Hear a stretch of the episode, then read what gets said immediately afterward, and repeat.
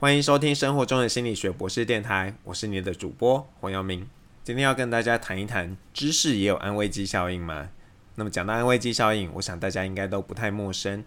不过这样的效应是不是只针对吃进去的东西呢？我想应该不是的。就像你欣赏的人，如果跟你说加油，一切会变得更好，可能就会比起一个陌生人跟你讲同样的话更有疗愈的效果。也就是说，我们对于无形的事物也同样会有安慰剂效应。我一些朋友啊，喜欢算命，有时候他们会跟我分享算命的结果。那对于那些比较熟的朋友呢，就会直接呛他们说：“诶，这不是跟我说的一样吗？为什么之前跟你讲的时候都不愿意听？现在算命先告诉你，你就愿意相信了呢？”朋友有点尴尬，但也不知道怎么样回应我比较好。不只是算命。我们其实面对各式各样的讯息，都有同样的安慰剂效应。只要是来自你信赖的人，就会觉得这个说的特别有道理，对你特别受用。如果是你不喜欢的人，那么就算这个道理再棒，你也听不进去。那就像啊，我有一些学生会来找我，给他们一些建议，他们就会说：“老师啊，你跟我爸说的一样。”诶，就会反问他们：“那你愿意听吗？”他们通常会说。嗯，老师，既然是你讲的，我们就勉强听一下吧。那我们要怎么样善用这样的效应呢？我想可以分为两个方面。那第一个呢，如果啊你是希望别人相信你告诉他们的事情，那么你要善用一些做法来强化自己的可信度。比方说啊，我不知道大家有没有发现，电视上呢，任何跟健康有关系的广告，都尽量会请医师来代言，或者呢，这些代言人啊，都会穿着一个白袍子。那这其实就是希望呢，这可以提升你对于这个广告的信赖程度。另外呢，如果啊你是很容易有知识安慰剂效应的人，那你就应该多追踪那些让你幸福的人，看看他们的言论是不是能够在生活的哪些方面为你带来正面的能量。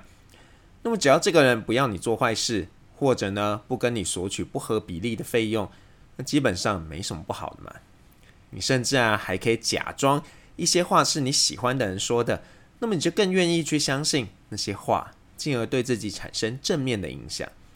现在呢，其实你可以用电脑合成语音的方式，去把一些啊这个话呢，用某些人的声音来讲出来，所以你可以试试看哦。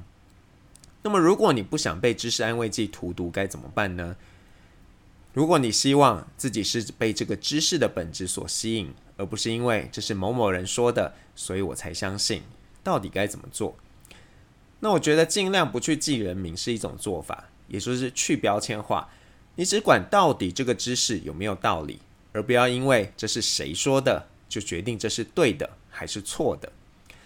那如果你觉得啊这样对提供知识的人太不尊重了，那么你要练习用客观的态度来检视每一笔知识，不能因为这是某个领域专家所说的，就认定他对这个领域的见解一定是正确的。你更不应该因为一个人拥有高学历，就认为他是对所有的事情都很擅长。那么我是怎么面对的呢？我自己或许有一点铁齿，平时呢很少是某位专家名人的粉丝，所以也很难受到知识安慰剂的影响。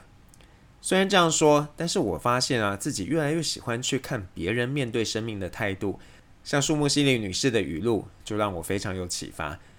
或许我追求的呢，不是一种被动的接受别人所灌输的知识，而是一种经过自己咀嚼之后的产物。那我太太说的比较难听一点，就是我喜欢 detag，把别人的东西去标签化，用我自己理解的方式，形成一个新的或只是有一点点不一样的东西。